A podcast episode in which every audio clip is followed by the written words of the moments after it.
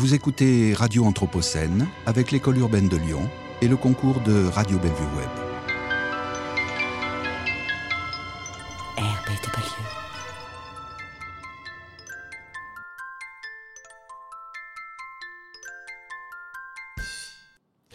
Chères auditrices, chers auditeurs, mesdames et messieurs, bonjour. Nous sommes le mercredi 5 juillet 2023 et pour Radio Anthropocène, c'est une journée très spéciale puisque notre studio est installé aujourd'hui à Arles, dans un lieu qui s'appelle Ground Control, à l'invitation des rencontres de la photographie.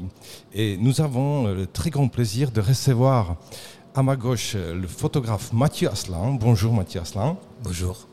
Et en face de moi, j'ai Claire Simonin et Alexandre Régnier de l'association Les Flamants Roses du Trébon. Bonjour Claire et bonjour Alexandre. Bonjour. Alors Mathieu Aslan, donc, qui, présente cette année une exposition au titre énigmatique La chasse de la Tarasque, dans un lieu qui regroupe les travaux de Mathieu Aslan, de Tania Engelberts et de Shen Wen Lo, sous le nom de Ici près, euh, car le festival euh, Les Rencontres de la photographie se propose aussi de sortir un peu de cet a priori un peu exotique euh, qui est parfois lié à la photographie pour s'intéresser à notre environnement euh, plus proche. Euh, c'est peut-être une manière de le réinterroger, de le redécouvrir et de tisser des liens entre le connu et euh, l'inconnu, donc une part un peu cachée, mystérieuse, voire dissimulée. Alors justement, ici près, nous commencerons par une image. Extérieure nuit, nous sommes peut-être dans une voiture car une partie de ce qui nous entoure est éclairée par euh, des phares. Nous sommes à, l'arrêt, à un carrefour euh, peut-être anonyme, euh, quelque part à la campagne, on ne sait pas trop. On voit par contre un panneau céder le passage qui, qui, nous renvoie les phares de la lumière, ce qui, ce qui produit une lumière assez éblouissante. On ne sait pas trop ce que c'est toujours. Alors derrière le panneau, il y a une route. Et derrière la route, il y a une haie, un, mur végétal assez haut qui, qui, monte jusqu'aux deux tiers de, de, la photo, de l'image. Et euh, c'est un mur euh, un peu presque fleuri, on dirait une, une haie de...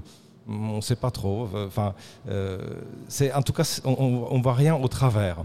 Par contre, au-dessus, il y a une cheminée qui dépasse et on devine des bâtiments et on observe de la fumée ou de la vapeur qui, qui, qui semble être crachée à, à, toute vitesse vers le ciel, vers un ciel qui, est éclairé par une lumière dont on ne connaît pas la source. Alors euh, voilà, on se croirait peut-être dans un film euh, ou dans une, enquête, euh, on dirait qu'il y a un crime qui se passe, enfin on ne sait pas trop. Enfin, je vais poser la question à Mathieu Aslan, où est-ce qu'on est et, et c'est quoi la, la tarasque que l'on chasse dans cette exposition? Et une très belle description, merci. Euh, c'est ça, c'est l'idée, c'est euh, euh, quelque chose qui, se cache, quelque chose qu'on ne connaît pas bien. Et donc c'est un peu une introduction à l'expo. Et bien sûr, quelle est cette tarasque Cette tarasque, j'appellerais contemporaine, et qui est qui a derrière ce mur, un peu aussi en faisant référence à tout ce qui cache cette multinationale. Donc, euh, donc oui, à travers cette image, on rentre dans, dans l'expo et bien sûr une expo, j'espère, va vous faire comprendre un peu plus qu'est-ce qui se cache derrière.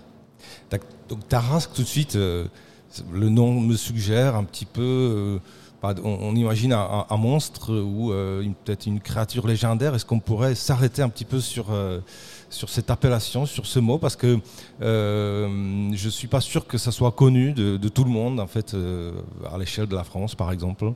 Est-ce que euh, vous, vous l'évoquez ou peut-être vous habitez, vous êtes de la région J'habite dans la région, des pas, ça fait pas trop longtemps, ça fait six ans. Même si je suis né dans cette région, je suis un peu quelqu'un qui débarque depuis six ans.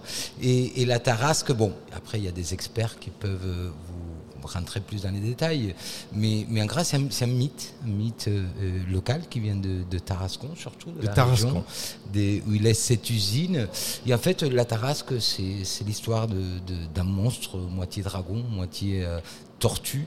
Et, et, qui crache du feu, qui, qui, fait pas mal de dégâts dans la population, mais qu'à la fin, et on arrive à maîtriser et, et à qui va même donc donc Alexandre. Alexandre Régnier. Voilà. Alors moi, j'habite à Tarascon. Donc pour aller un peu plus loin sur le mine de la Tarasque, c'est vrai que c'est le folklore local.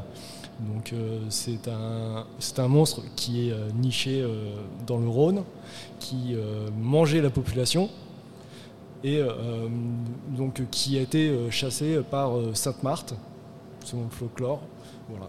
Donc c'est vrai que alors, le parallèle que fait Mathieu Asselin, c'est vrai que pour moi est intéressant. On a une usine qui est à proximité du Rhône, donc voilà, on est dans le même secteur géographique, et qui par sa pollution ben, mange en fait son environnement et nous qui, est, qui mhm. résidons. Voilà.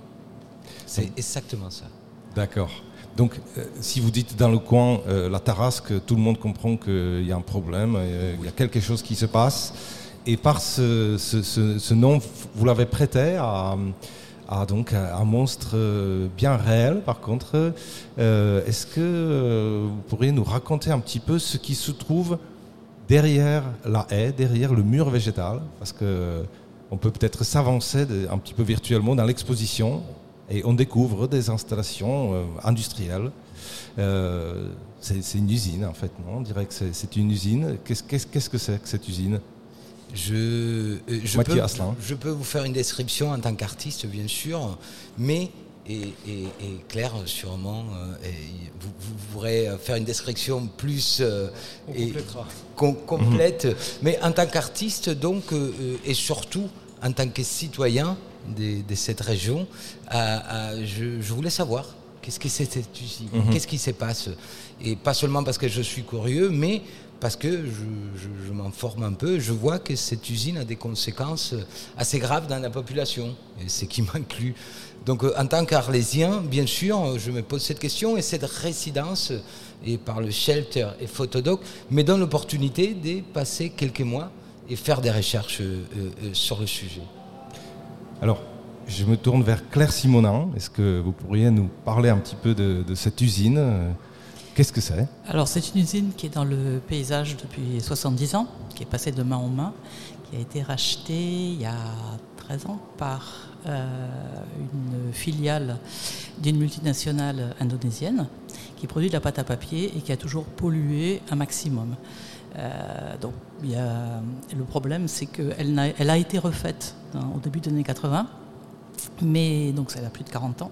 Elle est vétuste, elle est hors d'âge, et surtout, euh, les, Indonésiens qui la possèdent euh, n'ont aucune mhm. intention réelle de s'occuper d'écologie, malgré leur splendide communication et, et greenwashing mise en avant. D'accord, donc si je comprends, c'est une usine de pâte à papier euh, ce qui est, euh, il me semble, l'une des industries euh, particulièrement polluantes, mhm, polluantes de, l'air. De, l'eau, des sols. Enfin, c'est une sorte de, grand pollueur situé donc à quelques kilomètres, donc près d'ici, à seulement peut-être 15 kilomètres de notre studio. Non? Ou peut-être même, même, même, moins.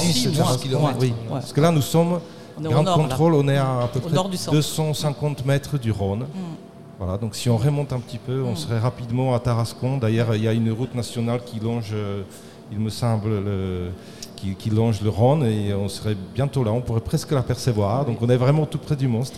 Mais ce qu'il faut savoir, c'est que ce sont des usines polluantes, mais en 2023, on sait faire des usines qui polluent très peu de pâte à papier. Donc ce n'est pas une nécessité ou une fatalité Non, ils viennent d'acheter euh, deux usines à 1 million de dollars euh, pièce, qui ne sont pas des poubelles comme celle-ci, du tout on peut. Simplement, euh, celle-là, il faudrait mettre beaucoup d'argent euh, et pas des petits bouts pour euh, qu'elle soit vraiment non polluante. C'est le problème.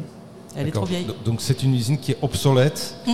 Qui est donc, vous avez dit, dans le paysage depuis les années 60, 70, donc peut-être depuis les années 50. après-guerre. Après-guerre. Après-guerre. Euh, et j'imagine qu'à l'époque, euh, c'était peut-être une sorte de fierté de, construire des usines pareilles. Euh, on a connu. Bah, bah, à l'époque, en fait, parce que. Alexandre Régnier. Donc à Arles, il y avait aussi une papeterie, donc les papeteries Étienne que tout le monde connaît. à l'époque, c'était. alors, quand l'usine a voulu s'installer, l'usine a voulu s'installer à Arles. Mais les Arlésiens n'en ont pas voulu. Parce Mhm. que eux, euh, la problématique de l'usine, ils voulaient euh, bah, le Rhône à proximité, être euh, dans le sud de la France, donc le Rhône pour faire venir Mhm. des matériaux, aussi bah, sur le nord du Maghreb faire venir donc tout ce qui est produit, bah, le fuel, tout ça. Voilà.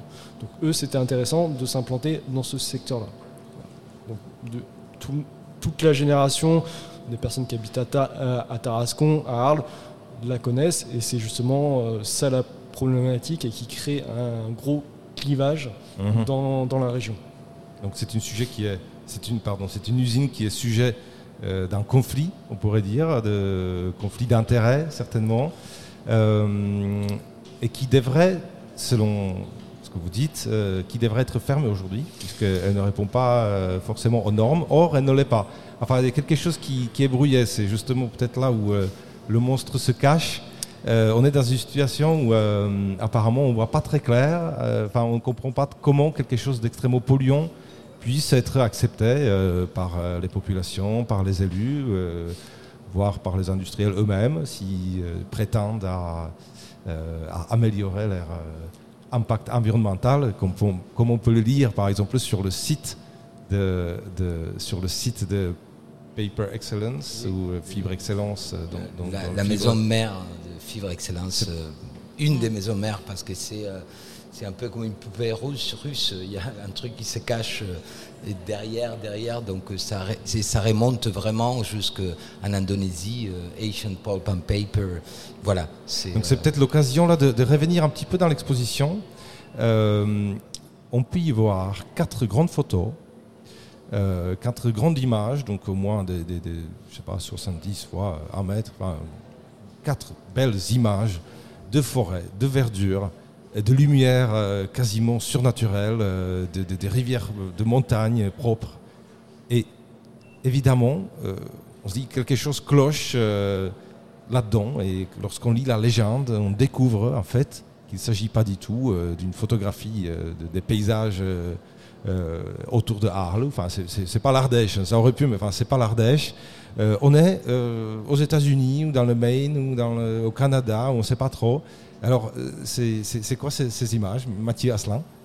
Donc l'idée, c'est commencer l'exposition en montrant un peu comment et, cette grand conglomérat se montre. Et l'idée, c'est vraiment déconstruire cette idée d'écologie essayent, euh, qu'ils essayent de nous présenter. Donc pour ça, bien sûr, j'ai été dans la page web de la maison mère, un papier excellence, et j'ai repéré les photos qu'ils utilisent. Et bien sûr, derrière tout ça, il y a des problèmes écologiques énormes. Et j'ai trouvé ces photos en Internet où on peut les acheter. Je les ai achetées. Et on se rend compte qu'en fait, avec euh, moins de 50 euros, on peut se faire euh, et, Belle image. un- Une belle très, image. Très, très belle image, très verte. Et c'est pour ça que c'est aussi, euh, il y a une petite euh, une un Oui. texte et qui dit euh, l'écologie c'est bien, mais le greenwashing euh, c'est moins cher. Donc c'est pour montrer un peu comment on peut se faire une image de, de écologique très rapidement et pas cher. Donc ça, c'est l'apparence que l'usine aimerait se donner, Voilà. euh, probablement, enfin, envers le monde entier et aussi localement, n'est-ce pas? Euh, Puisque c'est peut-être euh, comme ça qu'elle aimerait être vue par tout le monde.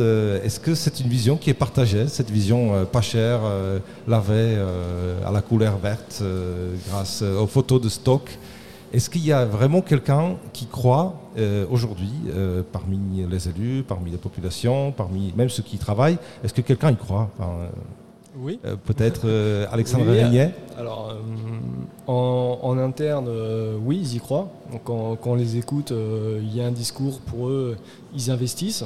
Ils investissent. Alors, ils investissent dans l'outil de production pour rendre euh, plus efficient. Là, dernièrement, ils, se, alors, ils suivent aussi les, les, euh, on va dire, les, euh, bah, ce que les axes, les axes stratégiques de l'État qui demandent une indépendance énergé- énergétique, l'usine ré- peut répondre à ce besoin en produisant de l'électricité. Mhm. Donc l'État donne de l'argent pour investir, comme ça, là l'usine peut, ils, ont, ils viennent d'installer de nouvelles bioturbines pour injecter encore plus d'électricité dans le réseau. Et ce côté-là, bah, ça le fait, euh, c'est leur communication. hein. Ils leur Mhm. disent, bah, voilà, nous on, on redonne de l'électricité, donc en fait euh, on est vertueux, on est vert. On Mhm. est totalement dans le greenwashing. On a un process qui est polluant, on a un process mais dans sa globalité, euh, quand, si on regarde l'empreinte carbone vraiment du bilan, mais à côté ils disent oui, ben, on arrive à reproduire de l'électricité parce qu'on a une chaudière. Voilà. Mhm. Et eux, c'est, allez, on greenwashing, on est, C'est vert. presque une industrie écologique en fait. Ça veut dire C'est- que ah. c'est presque de la production de l'énergie propre. On pourrait C'est tout, ça. tout, impacter. euh, C'est ça, voilà. Oui. Et pourtant, il y a quelques années, euh, j'ai l'impression que euh, il y a eu des articles de presse, il y a eu des, euh, une sorte de scandale, euh, euh, enfin une pollution qui devenait euh, trop visible, qui était, euh, qui était tout à fait palpable et mesurable. Euh, Est-ce qu'on pourrait peut-être euh, revenir aux sources de, la, de la création de, l'association Les Flamands Roses du Trébon Parce que euh, aujourd'hui, si on est dans, dans l'exposition, si on est tout près de l'exposition de Mathieu Aslan, c'est aussi grâce à ce travail euh, de, science citoyenne et de d'action euh, collective qui, qui était qui faisait suite à des observations euh, particulièrement inquiétantes euh, quant à la pollution engendrée par l'usine. Euh, J'ai entendu parler de- de- des pluies noires. Est-ce que c'est est -ce c'est vrai qu'il y avait des pluies noires dans, dans la région à cause de l'usine? Peut-être Claire Simonin? Euh, oui, effectivement, c'est à l'origine, euh, non pas de l'association des Flamands Roses qui, elle, existait avant sur la problématique euh, inondation, mais il y a eu un collectif de citoyens qui, en 2016, s'est monté à la suite de ces. Il y avait des pluies de particules grasses, un petit peu comme ce qui se passe sur le port de Marseille. Et euh, donc l'usine a nié, bien entendu, c'est pas nous, c'est pas nous, c'est pas nous. En fait, grâce à un drone et des prélèvements en sortie de, en sortie de, de cheminée, ça a pu être prouvé. Euh, à un moment donné, ils ont changé les électrofiltres qu'ils avaient laissés euh, péricliter complètement. Donc ça, ça s'est arrêté. Mais euh, tout le reste de la pollution, par contre, est resté. Voilà. Et après, ce collectif a été intégré dans les Flamands Roses. D'accord, donc j'imagine qu'on est tout de suite dans les dossiers assez techniques parce qu'on Oui. doit avoir affaire Ouais. euh, à des experts industriels aussi qui peuvent vous dire, eh ben non, écoutez, je viens de mesurer euh, les émissions, euh, tout Oui. va bien, Ah, sur les Euh, émissions, la comme- préfecture, enfin, Comme comment... c'est- euh, Comme c'est des autocontrôles, les- la mesure des émissions, euh, c'est sûr qu'en général tout va bien. Oui. Mais comment faire face à une réalité euh, aussi complexe euh, qui demande des, des- des compétences euh, très spécialisées euh, en matière de, enfin, vraiment de, de la chimie, j'imagine, de l'analyse euh, des échantillons et tout ça. Euh, comment faire face à ça? Est-ce que votre, votre association euh, arrive réellement à, à s'organiser et par quels moyens en fait, euh, vous arrivez à, euh, à pointer les, Bah, les- les réalités écologiques du terrain? Bah, tout d'abord, ça, ça passe vraiment. euh, alors, d'une part, les premières actions, c'est de, de sensibiliser la population parce que, d'une part, euh, on, on le voit bien, les, les personnes, euh, oui, ça pue, mais c'est un fait. Voilà. Bon, pas de Donc c'est l'odeur, c'est vraiment quelque chose qui est peut-être gênant, mais on ne se dit pas tout de suite que c'est dangereux. Voilà, c'est ça, tout à fait. Donc après, nous, c'est de- d'une part, c'est de les convaincre, et après, c'est on voit voilà, un regroupement citoyen. euh, Il y a des euh, compétences, mais euh, qui, qui viennent autour de nous. Voilà. Donc euh, il y a certaines personnes qui sont plus spécialisées sur ça. Après, il y a aussi, euh, on, se, on se rapproche d'autres associations, comme voilà, nous, euh, les Flamands Roses du, du Trébon. Euh, voilà, on est une petite association locale, mais on, fait partie d'une fé- fédération, France Nature Environnement, des Bouches-du-Rhône, et c'est aussi là où on peut avoir aussi euh, euh, du soutien et de l'appui sur certains sujets pour nous aider. Donc ce sont des sujets de l'ordre peut-être juridique, parce que j'imagine qu'une usine et un groupe in- industriel mondial ne doit pas se laisser faire euh, très simplement. Euh, Est-ce que vous vous sentez en sécurité? C'est alors non, on ne se sent pas en sécurité parce que ces dernières années, euh, malgré euh, les rachats, euh, il y a eu euh, des presque accidents. Euh, je, crois que c'était en mai 2021 où euh, au, au sud de l'usine, euh, en fait, euh, ils ont entendu euh, comme une cocotte minute qui, euh, qui, qui, qui relarguait donc la, la pression parce que justement euh, c'est des chaudières. À un moment, quand ça monte trop en pression, bah, il faut qu'ils relâchent la pression, sinon bah, ça explose. Et là, ce qu'ils nous ont dit, ah oui, oui, il y a une soupape de sécurité qui a fonctionné, euh, heureusement. voilà. Mais ce qui a fait peur à tous les riverains autour qui ont cru que, euh, que l'usine allait exploser. Et Mhm. euh, de sources en, en interne, de- d'ex-salariés, c'est vrai que l'usine et vraiment bah, rafistolé. de, c'est comme si la chaudière, je fais le parallèle avec une roue de vélo. Une roue de vélo, bah, il y a une première fuite, on, met une rustine. Mais quand la roue de vélo est constituée de rustine, oui, d'accord. Donc vous, euh, vous observez, vous arrivez à vous, vous organiser pour observer et constater euh, les pollutions. Est-ce que vous pourriez nous, évoquer un petit peu quel type de pollution euh, et en quoi cette pollution, quelles sont les conséquences de cette pollution sur la santé des, habitants, ou en tout cas les menaces? Alors, euh, d'une part, euh, euh, je vais faire le lien avec notre président de l'association, le, docteur Bernard Giral, donc, qui est un généraliste installé sur le secteur depuis des années, qui lui a déjà fait, fait le constat de, que dans la région, il y avait une augmentation des, des, cancers. Alors, il y a une augmentation qui sont liées voilà, à la pollution. alors, l'usine n'est pas le, bah, bah, le seul acteur mhm. malheureusement de la pollution, mais, mais c'est un fait. Voilà. Euh, pendant des années, elle a pollué, mais euh, sans qu'on lui dise rien.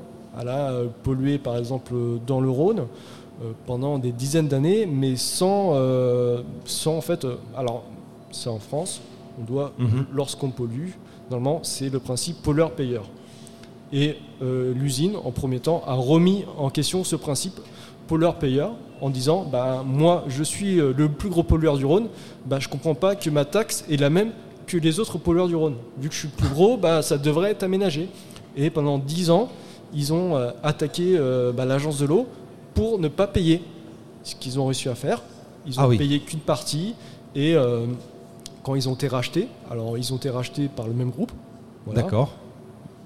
Grâce au Covid, D'accord. Donc ils ont été rachetés, on leur euh, a annulé euh, leur dette, leur dette de 110 millions d'euros. Mhm. On leur a dit on efface, vous pouvez racheter l'usine qui, vous appartenait pour 5 euros symboliques et on repart. Et en même temps on vire 80 euh, salariés. D'accord. Donc si, je comprends bien, vous constatez une, pollution qui est réelle, scientifiquement prouvée, mais qui n'est pas forcément visible.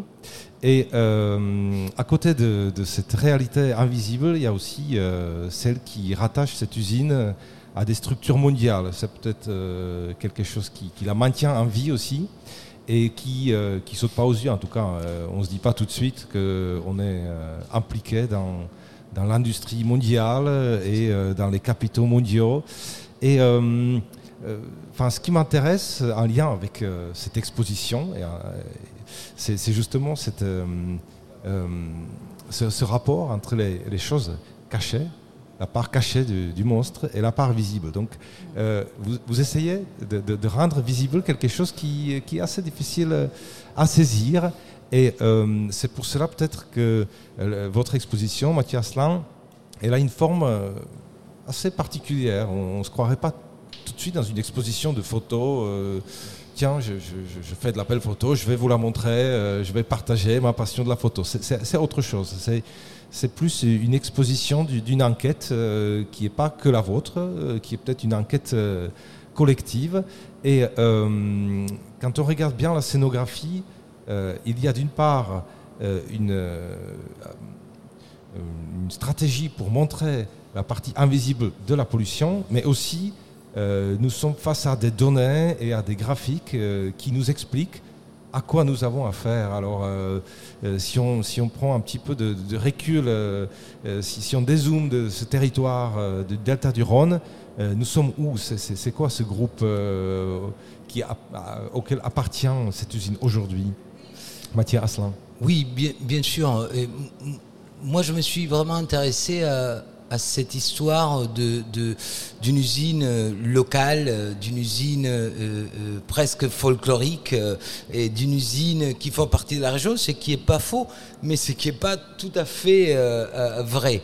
Donc c'est vraiment une usine qui a des, des, liens avec des multinationales aux États-Unis, mais aussi en Indonésie, et des multinationales qui ont un record environnemental, mais aussi des droits humains est, assez sombre.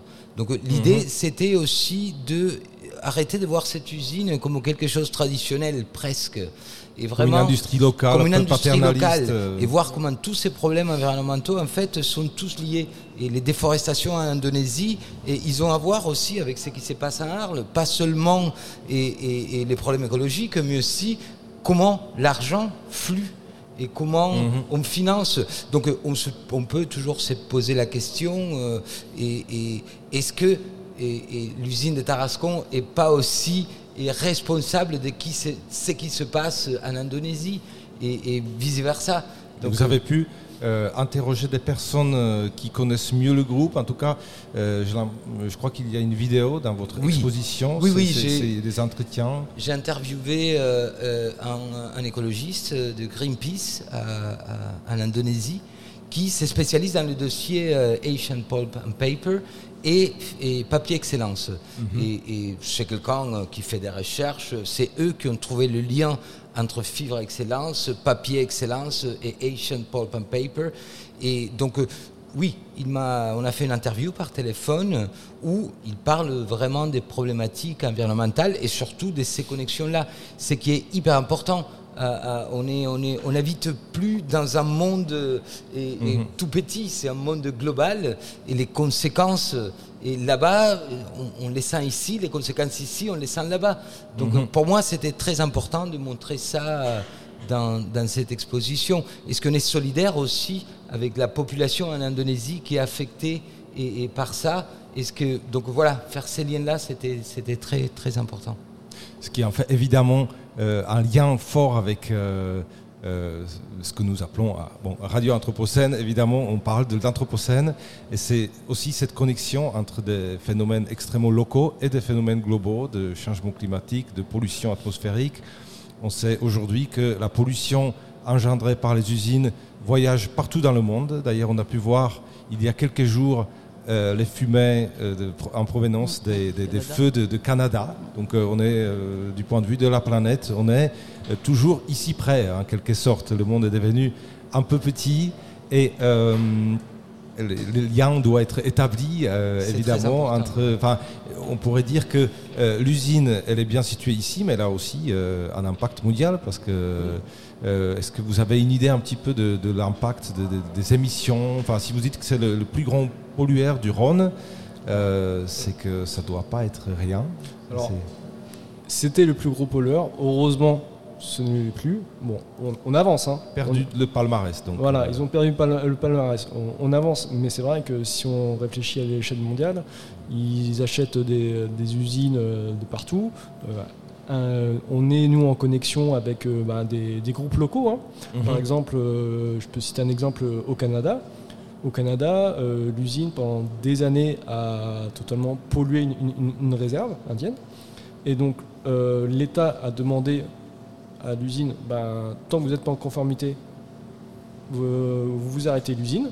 Et là, euh, l'usine s'est mise enfin en conformité, mais l'usine attaque l'État justement pour le manque à gagner de tous les mois d'arrêt de process. Voilà. Donc en fait, on est face vraiment à un, industriel qui a très bien compris que il rachète une usine, euh, elle est dans un état tel quel, mais il va investir mais un peu et il va laisser l'État vraiment soit le pousser, l'objet, ou comme en France, l'aider financièrement à mettre en place euh, des choses. On compte sur la collectivité euh, pour absorber les, les, Tout à fait. manques à gagner. Et voilà. Mais, il faut savoir aussi que, et que ces choix écologiques, en fait, c'est c'est pas vraiment des choix écologiques, c'est des choix économiques tout d'abord. Donc c'est des économies qui changent, qui font qu'on pollue moins dans ce période, dans ce moment. Mais dès que l'économie change, et, on va, ils vont polluer. Euh, pareil. Mhm. Donc, euh, donc euh, ça, il faut être très clair. Et, tous ces efforts écologiques de cette usine, c'est les efforts le minimum possible pour pouvoir continuer à avoir les profits qu'ils ont. Et c'est vraiment euh, des, Et quand on dit elle pollue moins, et, et c'est pas qu'elle pollue peu, c'est qu'elle continue à polluer, mhm. mais en comparaison à ce qui c'était avant, c'est moins. Mais la pollution, et c'est des pollutions qui, ça va être très difficile d'en se débarrasser. Ça prend 300 euh, ans, des mhm. siècles pour s'en débarrasser. Par Claire exemple, sur euh, l'eau du Rhône, s'ils polluent moins maintenant, c'est parce qu'ils sont, ils ont abandonné la pâte à papier blanchie, qui est extrêmement polluante avec le chlore, euh, pour la pâte à papier crue. Mais c'est pas par idéologie euh, écologique, hein. Mhm. c'est parce qu'il y a eu le boom du, du carton et ils ont trouvé que c'était une bonne idée. Mais tout de suite, ils ont dit, mais on se laisse la possibilité de revenir, n'est-ce pas, à la pâte euh, blanchie.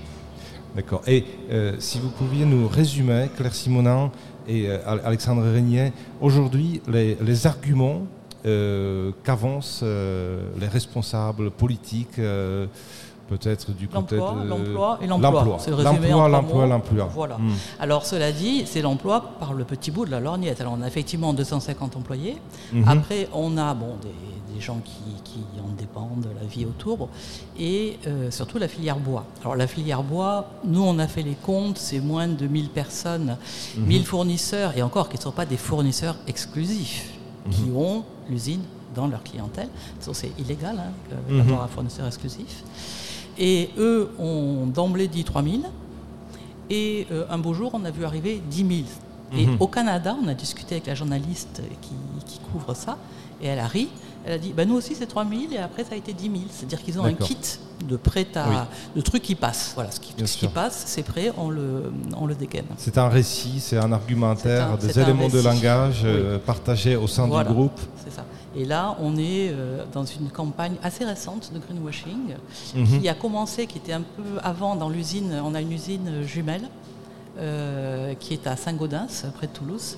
Et ça avait déjà commencé à eux. Et maintenant, c'est arrivé depuis quelques mois chez nous, c'est-à-dire euh, mécénat, euh, la société civile, des partenariats, les trucs de santé surtout et de sport. Mhm. hein, et parten- enfin, mécène d'un club de sport, d'une Octobre Rose, etc.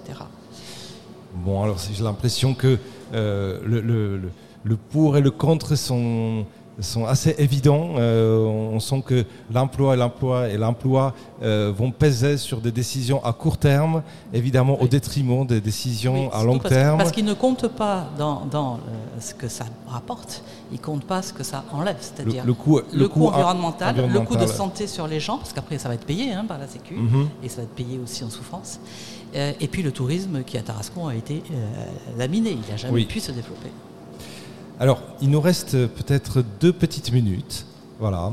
Euh, donc, je vais rappeler d'abord, euh, avant que notre studio nous, coupe, que l'exposition euh, euh, La chasse à la Tarasque euh, est visible euh, au Monoprix de, de- de Arles, euh, à l'étage. euh, voilà.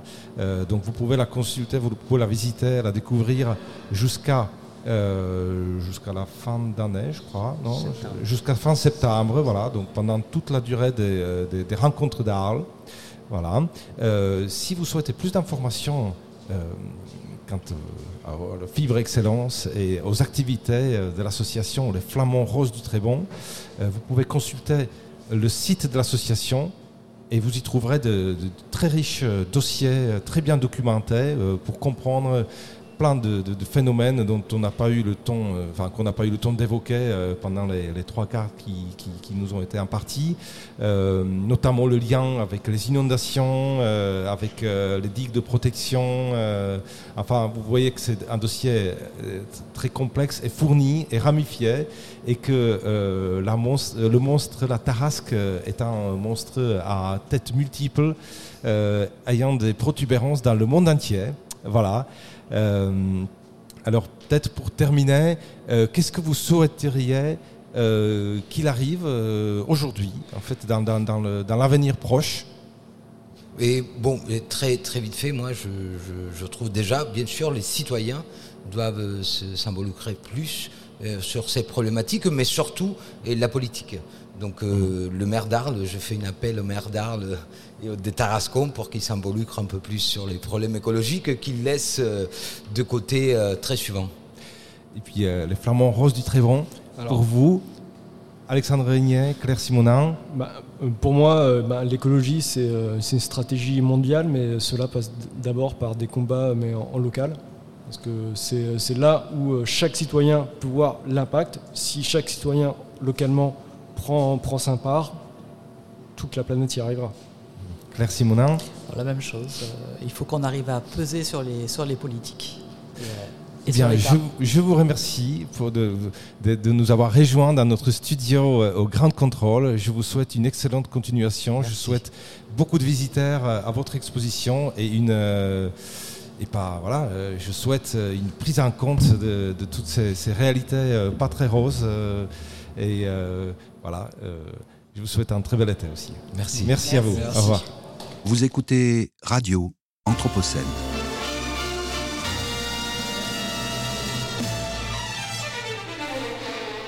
Une programmation de Radio Anthropocène avec Radio Bellevue Web et l'École urbaine de Lyon.